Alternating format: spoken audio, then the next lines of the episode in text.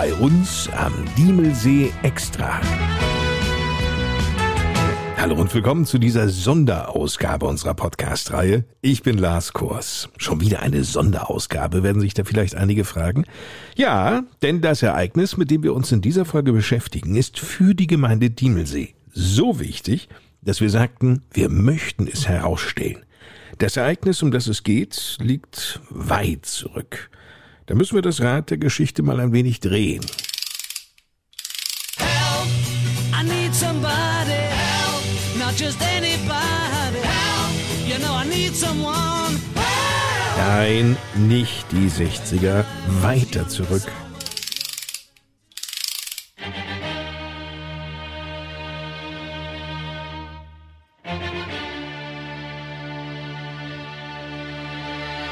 Nein, es trug sich auch nicht zu Beethovens Lebzeiten zu. Nee, machen wir noch weiter. Stopp! Wir kommen in eine Zeit, in der die Geburt Christi erst 1023 Jahre zurückliegt. Damals verteilen sich im Deutschen Reich sieben Einwohner auf einen Quadratkilometer.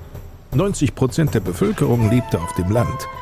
Die größte Stadt im Deutschen Reich im Jahre 1023 nach Christus war Köln mit knapp 10.000 Einwohnern. Köln lag damals von der Einwohnerzahl gleich auf mit London. In Heringhausen lebten damals auch schon Menschen und Tiere, darunter natürlich auch Heringe. Der Tourismus spielte damals noch keine Rolle. Wen wundert's? 1023. Was war damals hier wohl los? Heringhausen hieß zu dieser Zeit übrigens Herdinghusen, ein Gut, was letztendlich an das Kloster Kaufung verschenkt worden ist durch Heinrich II. Und damals, am 14.01.1023, hat als erstmalige urkundliche Erwähnung von Herdinghusen stattgefunden. Und das wollen wir halt dieses Jahr feiern. Erzählt Markus Mendel vom Verein 1000 Jahre Heringhausen. Aber nicht nur das Dorf Heringhausen wird in diesem Jahr 1000 Jahre alt, es gibt noch ein Jubiläum. Ja, genau. Die Diemeltalsperre ist in der Zeit von 1912 bis 1923 fertiggestellt worden. Natürlich unterbrochen durch den Ersten Weltkrieg damals, aber auch das ist natürlich ein großes Jubiläum, was wir auch vor 25 Jahren gefeiert haben, mit dem sogenannten Jubiläum damals 1998. Und in diesem Jahr haben wir halt auch das 100-jährige Bestehen der Diemeltalsperre. Also auch ein außergewöhnliches Doppeljubiläum, muss man sagen. 100 Jahre Staumauer. Also ein doppeltes Jubiläumsfest. Markus Mendel winkt ab. Das war eigentlich unser Plan. Wir hätten es gern zusammen gefeiert, aber das Wasser- und Schifffahrtsamt war da nicht dran interessiert. Insofern werden die bei unserer Ausstellung zwar mitvertreten sein, aber es wird kein sogenanntes Doppeljubiläum sein. Das finden wir ein bisschen schade, aber es ist halt die Entscheidung vom Wasser- und Schifffahrtsamt. Ja, müssen wir eben so hinnehmen. Nun steht das große Festwochenende unmittelbar bevor, nämlich am kommenden Samstag und Sonntag, also am 6. und 7. Mai. Es versteht sich, dass wir in dieser Sonderausgabe des Podcasts bei uns am Diemelsee noch ausgiebig das Festprogramm vorstellen werden.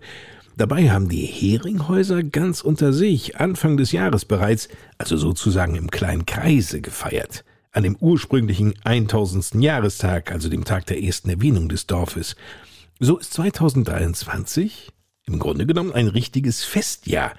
Und die Vorfreude auf dieses bevorstehende Festwochenende 1000 Jahre Heringhausen ist bei allen groß.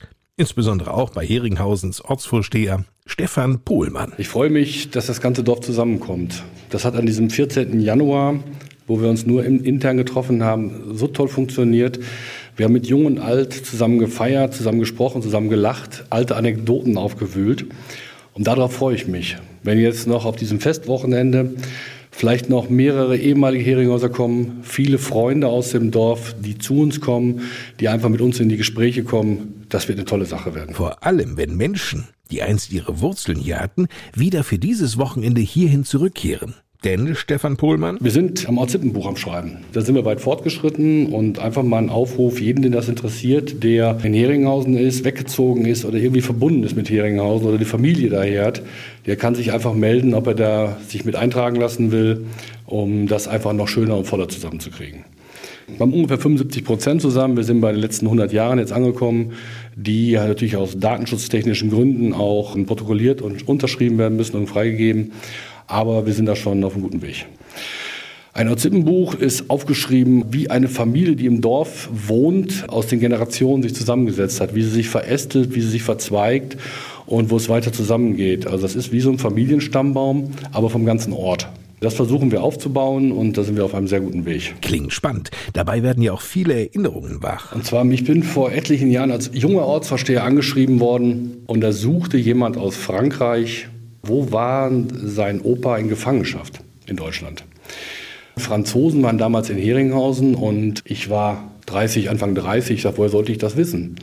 Und da bin ich zu zwei älteren Männern gegangen bei uns im Dorf ja, wir haben zusammengesetzt und die konnten mir prompt helfen und das war für mich eine tolle Erinnerung und äh, die wussten auch noch den Namen von den Leuten. Wir konnten diesem Anschreiben Hilfeleistungen stellen und äh, die haben da äh, was gefunden. Und das ist für mich so hängen geblieben. Das ist eine ganz tolle Sache. Man hat einfach den Kontakt über die alten Leute, in Anführungsstrichen, die einfach das noch wussten, konnte man das wieder zusammenbauen und das fand ich toll. Um ein solch großes Fest auf die Beine zu stellen, werden natürlich viele Menschen gebraucht, die auch tatkräftig mit anpacken. Genau deshalb wurde ja dieser Verein gegründet. 1000 Jahre Heringhausen, wo wir dieses Fest mit stemmen, wo wir praktisch alle Heringhäuser mit einbinden werden und nicht die einzelnen Vereine. Allein auf sich gestellt sind die Heringhäuser dabei nicht. Wir haben Unterstützung aus unseren Nachbarorten, die uns helfen bei der Bewirtung, bei den Getränken. Oder auch bei einzelnen Programmpunkten.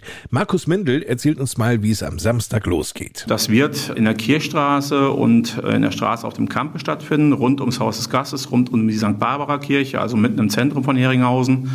Wir beginnen den Samstag mit dem Einböllern, werden dann auch einen Fassbieranstich haben, werden dann natürlich auch ein äh, offizielles Programm haben, vertreten mit Kommunalpolitikern, äh, offiziellen Gästen. Darunter auch Landes- und Bundespolitiker. Und damit die Eröffnung auf der Bühne nicht zu so einem Grußwort-Marathon wird, hat das Festkomitee überlegt, diese Eröffnung wie so eine kleine Talkshow zu gestalten, die ich wiederum moderieren darf. Darauf freue ich mich schon sehr. Genauso auch auf das Alphornbläserquartett, die Diemelhörner. Die werden von Anfang an mit dabei sein. Ja, die Herren sind ja auch schon seit 15 Jahren aktiv und bieten wahrlich etwas Besonderes. Um 13 Uhr spielen die Jagdhornbläser aus Renegge, Kinder aus der Kita Heringhausen tanzen um 14.30 Uhr. Ab 15 Uhr wiederum werden mittelalterliche Klänge zu hören sein. Die Gäste aus Winterberg haben sich angekündigt, die Gruppe Federschrei.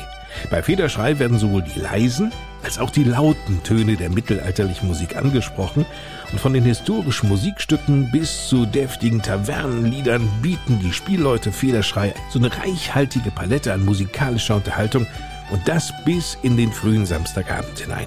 Am Samstagabend selbst wird dann ausgiebig mit der Coverband Eve bis tief in die Nacht gefeiert. Und wie geht es am Sonntag weiter, Markus Mendel? Und den Sonntag werden wir dann auch nochmal feiern. Das wird dann abends, sonntagsabends ausklingen, das Fest. Bevor das Fest dann am Sonntagabend ausklingt, stehen ab 11 Uhr die Pattberger Spielleute auf der Bühne. Hinzu kommt die Tanzgruppe Tribal Vibes. Vier Tänzerinnen in wunderschönen Kleidern. Wahre Hingucker. Am Sonntagnachmittag um 15 Uhr kommt dann noch der Spielmanns- und Musikzug Adolf. Damit aber noch nicht genug, denn an beiden Tagen gibt es auch den Regionalmarkt in Heringhausen. Außerdem werden Kunsthandwerk geboten, Ausstellungen und altes Handwerk wird präsentiert. Und für Kinder gibt's natürlich ein riesiges, tolles Mitmachprogramm. Ja, und eines noch, hungrig wird niemand von dieser 1000 Jahresfeier gehen, denn allein dafür sorgt ja schon ein reichhaltiges Kuchen- und Tortenbuffet. Also, an diesem Festwochenende, an dem 6. und 7. Mai, kommt eigentlich niemand an Heringhausen vorbei. Da können wir das Leben so richtig genießen. Es ist ja auch einfach schön hier. Was ist denn eigentlich das Schönste an Heringhausen, Markus Mendel? Das Schönste in Heringhausen ist natürlich der See, der St. Muffort mit seinem wunderschönen Ausblick über Heringhausen und das gesamte Dorfgeschehen einfach. Die Heringhäuser kennen ihren Diemelsee. Mit und ohne viel Wasser. Die Touristen wirken da ja manchmal schon besorgt, wenn der Diemelsee wenig Wasser vorhält. Oder, Stefan Pohlmann? Das stimmt. Für die ist das manchmal ein Problem. Ich sage, für mich ist das kein Problem mehr. Ich sage, äh, wir haben so viele tolle Gegend um den See drumherum, um ganz Heringhausen. Da ist das nicht ganz so tragisch. Der See ist nun mal dafür da, dass er da gespeist werden kann, dass das Wasser gestaut werden kann und nicht für die touristischen Zwecke. Aber man kann das auch vielen Leuten mal erklären, wofür der überhaupt ist. Und dann kommt da auch Verständnis zu. Der Diemelsee und Heringhausen sind vor allem natürlich auch bei Touristen beliebt.